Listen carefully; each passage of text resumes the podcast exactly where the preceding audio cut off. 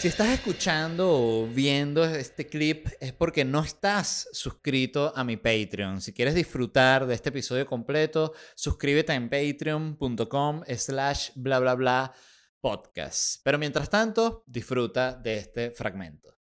Mira, George, cuéntame de tu encuentro con la comedia. O sea, porque tú lo hablábamos hace un par de días, que por cierto, gracias por invitarme a tu, a tu programa. Eh, que tú empezaste realmente en medios fue con actuación. Tú sabes que a mí esta historia me gusta mucho eh, porque, Cuéntala, por porque, favor. porque le habla a la gente también eh, del tema de, de encontrarse, eh, de, de, buscarse, o sea, de estar perdido y encontrarse. Pero estar perdido no es porque la gente está perdido en droga. Eh, no, no es eso, no, no, no tiene nada que ver con, con, con estar perdido en mala onda, de que me estoy Sí, sí. perdido, mi mamá me abandonó, ni, ni, ni, ni, ni me divorcié, ni nada de esa vaina, que la gente es lo que, lo que cuando dice está perdido, no, está perdido a nivel vocacional. o de misión en la vida, ¿no? Eh, Hay, hay, hay mucha gente que, que a- el- empieza, termina el bachillerato, a los 15 años. Tú a los 15 años no sabes de ti mismo. Claro. No tienes ni idea y no, no tiene nada que ver con que te, tú- estás seguro de tu sexualidad. No, no es eso. Es qué voy a hacer, a qué me voy a dedicar. Y hay gente que a los 15 años empieza la universidad y a lo mejor dice, bueno, a mí me gusta derecho, pero a- a- a la mitad de la carrera dicen que estoy estudiando yo Claro, y la odian. Y la odian y entonces el papá empieza, no, tienes que terminar, tienes que terminar, ese es el, el título de la familia y todo ese show que lo conocemos ya. Terminas, ok, dale, terminas la vaina. ¿Y qué vas a hacer después? Entonces yo, em, em, que no estaba muy claro, yo em, terminé bachillerato, yo no terminé bachillerato a los 15 años, nunca fui ejemplo de estudio. Eh, me, me terminé el bachillerato a los 17, me voy a un año a vivir a casa de mi familia en Washington, eh, regresé a Venezuela para estudiar comunicación social porque yo mismo escogí mi carrera. Dije, bueno, eso de actuación, hay que tener una carrera porque eso de ser actor es como demasiado volátil, un día tienes trabajo, otro día no, y vas a pelar bola y bueno. Eh, me metí en la escuela de comunicación y empecé a estudiar actuación dentro de la escuela, talleres, cursos con el Vascobar, con Ralph Kinar, con un montón de gente en Venezuela que hacían talleres los fines de semana. Pero igual, como te contaba ese día, eh, yo nunca me vi trabajando en una novela, ni en, ni en, o sea, yo no me vi nunca de galán. Y en Venezuela, en nuestros países, porque eso no es único de Venezuela, en Latinoamérica, la televisión era para o, o mujeres que estaban buenísimas, o que querían estar buenísimas, o galanes. Sí, señor. O sea, el animador de Sábado Sensacional, buenas tardes, Venezuela. Y el tipo con una HRH, la moda que viste al hombre. O sea, eh, todos eran, todos, si no eran, intentaban ser galanes. Era, era, era el estereotipo de, nuestra, de lo que yo me crié, porque yo no tengo 20 años. Este, entonces yo no es que soy del social media, yo me crié con la televisión, me crié con la radio, me crié con la prensa. Entonces yo, decía, pero yo no soy eso. O sea, yo, no, ni quiero serlo, o sea, no me quiero convertir. Eh, la gente me decía, tú eres buen mozo, yo, Harry, ¿por qué tú no te metes en una novela? Porque, y yo nunca, fíjate, Led, la vida, porque la vida te va dando como respuesta. Yo hice muchos castings, eh, talleres de actuación, yo nunca quedé en nada importante. A mí me escogían para cosas, pero yo nunca quedé en nada eh, importante porque yo creo que si yo hubiese quedado en alguna novela, en alguna película, de, en un papel importante, yo me hubiese quedado pegado en la manteca pensando, yo tengo que buscar mi siguiente rol, mi siguiente protagónico, yo tengo que convertirme en ese tipo galán, en, ese, en, e- en ese, en esa figura que encabeza la novela, que abro un caballo. Y entonces, Claro, porque ya estando dentro del mundo te la tienes que creer. Y, y- y le tienes que tirar, tirar para adelante y entonces hoy vemos a montones de actores y actrices que están pelando. Porque están en un mundo, y no tengo nada, o sea, no me lo tomen mal, pero están pelando porque están en un mundo en donde no hay producciones, no solamente en Venezuela, que ya sabemos, aquí en ningún lado, a menos que te vayas a vivir para México y que hables con acento mexicano y que te la, te la chupes. O sea, no hay de otra. Es un mundo absurdamente difícil el de lo- los actores y las actrices. No lo, no lo deseo para nada en el planeta. ellos ven a- nos ven a nosotros, porque lo he conversado mucho, como nosotros somos los que estamos en un mundo difícil. Y claro, porque el actor se acostumbra a que te escriben, te dirigen, hay muchas responsabilidades sobre ti. Entonces, si la novela, no, la novela es mala, no es tu culpa. La novela es mala, es culpa de alguien más, del director, del, del, que escribió la novela, del Eso sí es verdad. Pero cuando el show es malo, ¿de quién es la culpa? De ti. De Papito mi rey, que quedó mal, ese chiste no gustó. o sea, eres una mierda. Y además te crucifican. Ah, mira, se ríe de eso, de los cojos, se ríe de los cojos. Entonces, em, para los actores, cuando tú, por ejemplo, haces una novela donde eres malo y la gente te odia, hijo de, de la chingada, eh, hace este personaje, no sé qué, y le agarran rabia, más bien es qué bueno, porque la novela está gustando. Y él, cuando lo, lo, paran en la calle, dice, oye, pero tú eres malo. Bueno, pero soy el escritor, yo estoy haciendo un papel. Entonces, ya ese mundo, hasta eso ha cambiado en el planeta Tierra. Porque ya para ser actor, bueno, o tú te haces tus propios personajes y te montas tu propia historia, o es bien, o sea, es bien jodido entrar en ese mundo. Y hay gente que está pegada en la manteca, que se quedó esperando que lo llamen, que, que le den una oportunidad más. Y hay gente que tiene una carrera gigante de éxitos, de novelas, de protagónicos, de personajes principales, de los que están dentro del elenco y están a la espera de que a ver qué pasa. Pero volviendo, entonces tú estudias comunicación y al, al, mismo tiempo estudias actuación, terminas eso, te, ¿qué haces? Te vas, ¿no? Me voy a, me entro en Radio Caracas en un curso de actuación que ellos tenían donde te becaban. Em, ahí estoy, eh, era, era como por cada tres meses duraba el curso. Era un curso, un curso, curso con su cosa. Pero era un lapso, pues, y, y, eran varios subidas de nivel, eran creo que tres o cuatro cursos. Yo hice solamente el primero porque en ese momento llega el paro petrolero.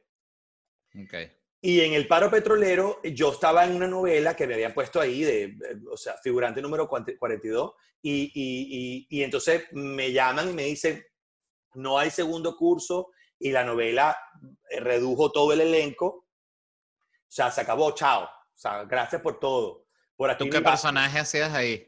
Yo había una novela que se llamaba Mi Gorda Bella, y entonces eh, del, del elenco de los malos, o sea, del, del malo de la novela, del, del de la, parte oscura.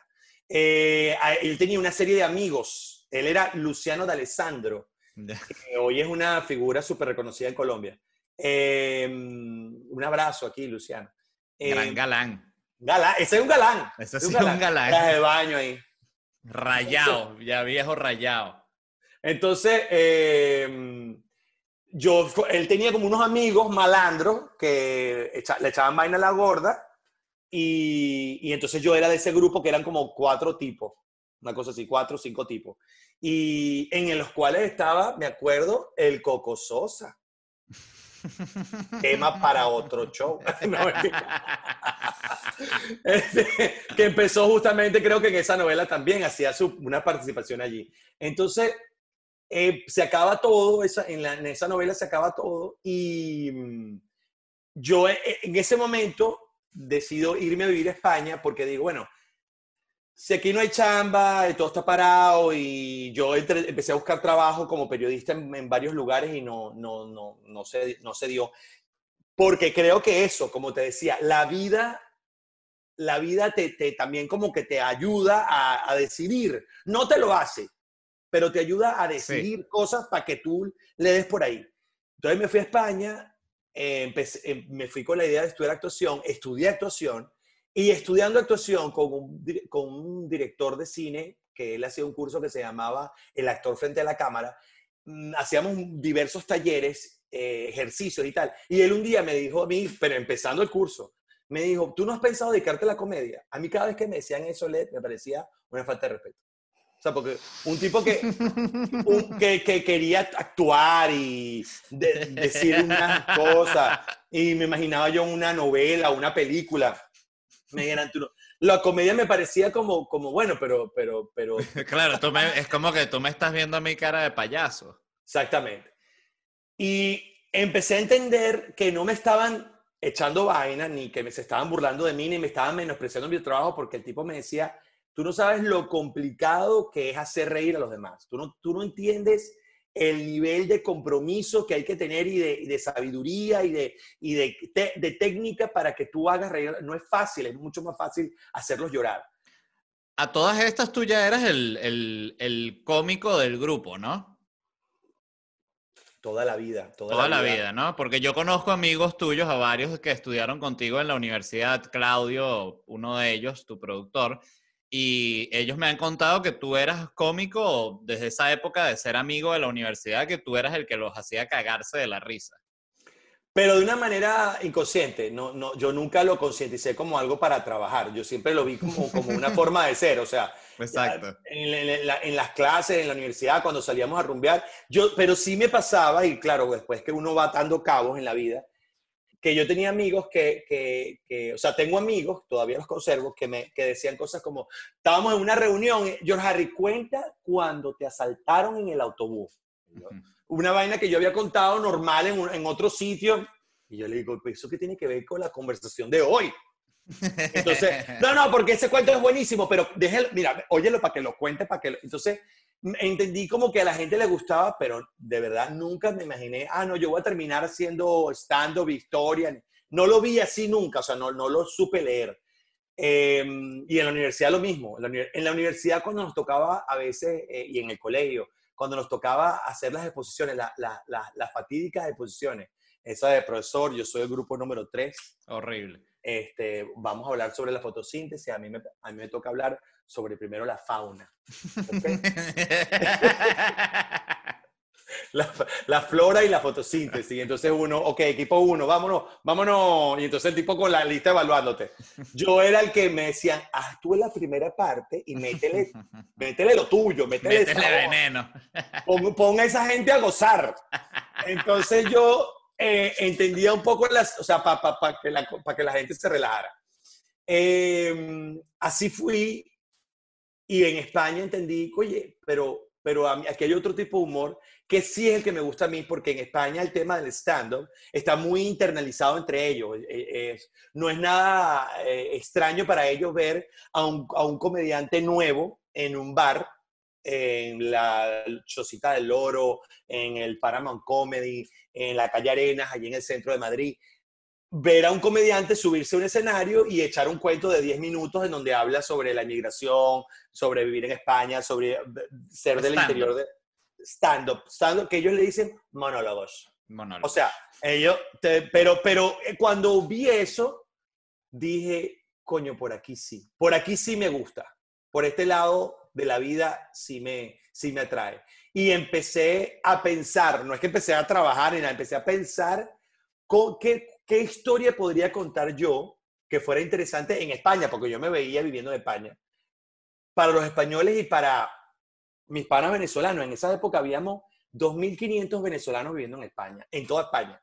Qué bolas. Que nos parecía como que habíamos abandonado Venezuela y Venezuela había quedado deshabitada. Pelada. Ahí, o sea, Guyana, había quedado Guyana. Con, con sus gullis y con su gente. Este, todo lo, toda la gente se había ido de Venezuela. Entonces, este, en ese momento empecé a, a, a escribir. Escribía ideas. O sea, Em, yo quiero hablar, por ejemplo, yo quiero hablar sobre lo que fue mi experiencia de mudarme. Yo quiero hablar cuando la gente empieza a comentar, cuando que soy, saben que soy venezolano y empieza a hablar sobre las telenovelas. Entonces empecé a, escribir ideas. Y un día, eh, un pana, hablando con, yo, yo tengo unos amigos allá que tenían un bar, y este, hablando con ellos, le digo, oye, ¿y si yo me presentara aquí?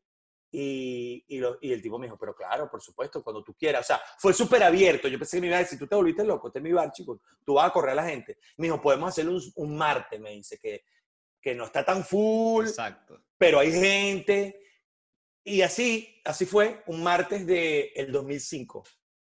¿Y cómo la recuerdas esa, esa presentación? Lo máximo, lo máximo. Yo le dije al tipo, Raúl se llama él. Raúl, saludos de aquí. Eh, Raúl le dije, bueno, yo creo que serán como 10 minutos, 15 minutos, máximo. Y cagado, o sea, porque me imaginé viendo el reloj, contando los minutos. Me puso un, un pequeño escenario, chiquitico, o sea, bajito, pues como, como un escalón, eh, mínimo, o sea, una cosa, porque era un barcito español, no te vayas a creer. Cuando te ponen un cuadrito así, literal. No, no es que el Palladium, no, no, no, una cosa pequeña, pues. Este, una, unas luces que estaban, él tenía unas luces en el techo que iluminaban un cuadro, de esos típicos que ilumina, entonces la arregló y entonces me iluminaba así, que parecía como fantasmagórico. Y, y buscó un micrófono y lo enchufó al sonido, creo que sí, o a una corneta al lado mío. Yo, lo, yo, yo recuerdo, Led, yo había venido de haber, de, había estado unas vacaciones fuera de, de Madrid. Eh, yo fumaba mucho eh, y me había enfermado de, de, bronquitis, tenía bronquitis, porque además rumbeaba, fumaba, me mojaba, no me importaba, no, soy, joven y loco. Eh, y tenía tos, tos con flema. Yo, me, yo llegué a ese bar, pedí un ron, me acuerdo clarito, me lo dieron en las rocas, no, no, no, le, no me le eché en refresco. Eh, me tomé un ron, me tomé un segundo ron, no sentía nada de los nervios que tenía. Se me quitó la tos, para que tú veas que la tos es nerviosa. Ojo al doctor aquí. Eh, se me quitó la tos, y, entré como en un nivel, chamo, como un nivel alfa de entre cagao y iluminado. O sea, como aquí tiene que ocurrir algo importante. Claro, este es mi momento. Yo nunca me imaginé, o sea, yo pensé que eso era como un, e, un ejercicio eh, de hobby. O sea, para mí siempre fue tomado como, ah, bueno, pero si ya me dicen que lo haga, bueno, lo hago. Pues, o sea, si la gente me insiste en que lo haga, lo hago, vamos a hacerlo y, mañana continúa la vida, mañana continúa la vida. Yo trabajaba en el Metro de Madrid, eh, en, el puesto de asistencia al turista, mañana sigo abriendo mis mapas y les sigo mostrando a la gente que usted está aquí y va hacia Sol y tiene que hacer un intercambio en la línea roja. O sea, mañana todo continúa igual, ah, sigo haciendo mis castings, sigo intentando triunfar. Em, me sube el escenario y mi historia era cuando un español te preguntaba que de dónde eras por el acento. O sea, primero hablaba un poco de, bueno, este, los, venezolanos estamos aquí, somos focos. Cuando nos oyen, sienten que están oyendo Cristal, la telenovela Cristal, porque eso les acordaba a la época de cuando veían eso en la televisión, o a Boris Izaguirre, que en ese momento era, bueno, sigue siendo una super figura venezolana, o también a Carlos Baute. Esos eran los que te decían, es que eres, y claro, a veces ni siquiera sabían de dónde era Carlos Baute. ¿Eres de dónde este niño de Carlos Baute? de Carlos Baute. Es el país de Carlos Baute, el país, el país de él. Se llama Carlos Bautino. que, eh, vas y son todos como él, pero unos pelos más largos. Y te dicen que no se van de Venezuela porque son optimistas. se van todos, no, quedan, no, hay, no hay un solo Carlos Baute en el país Carlos Baute. No quedaron Carlos Baute, se fueron todos. Entonces em, empecé a hablar sobre el acento. Chamo, yo te puedo decir que los primeros 10 minutos fueron como, como, em, como borrosos. O sea, no me acuerdo mucho porque yo me acuerdo, buenas noches, ¿cómo están? Mi nombre es George Harry. Eh, vengo a contar por qué un venezolano lo paran en la calle y le preguntan de dónde es. Y no me acuerdo mucho más. Y yo empiezo a oír risas y oír risas. Me acuerdo una amiga mía que estaba sentada frente ahí. Habían como en el bar como 40 personas, que para un martes estaba muy bien. Nadie entendió que era un show. Nadie pagó una entrada para ir a ver un show estaban bebiendo cerveza como normalmente ocurre en la ciudad mágica de Madrid, que uno bebe cerveza un martes sin ningún rollo, pensando mañana voy al gimnasio, ni el cardio no está funcionando, ni ahí la gente flaca por osmosis porque la gente camina todo el puto día, no hay ascensores, hay que dejar de usar el ascensor. Eh, Los escalones son así. O sea, yo comía jamón serrano, yo tomaba cerveza todos los días y estaba así, así. Tengo que volver a beber cerveza y fumar. ya. Aquí estoy y que no, azúcar trubia. Allá le meten azúcar con todo, plomo con todo. Y estás así. Entonces, eh, los estaban los españoles ahí y se voltearon, empezaron a oír, se empezaron a reír.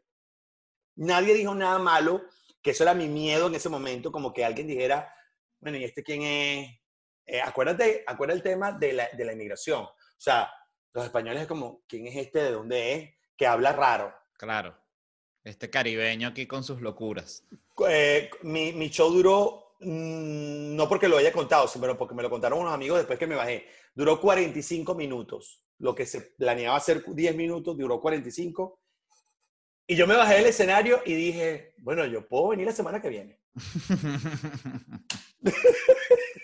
Esto se puede volver a hacer.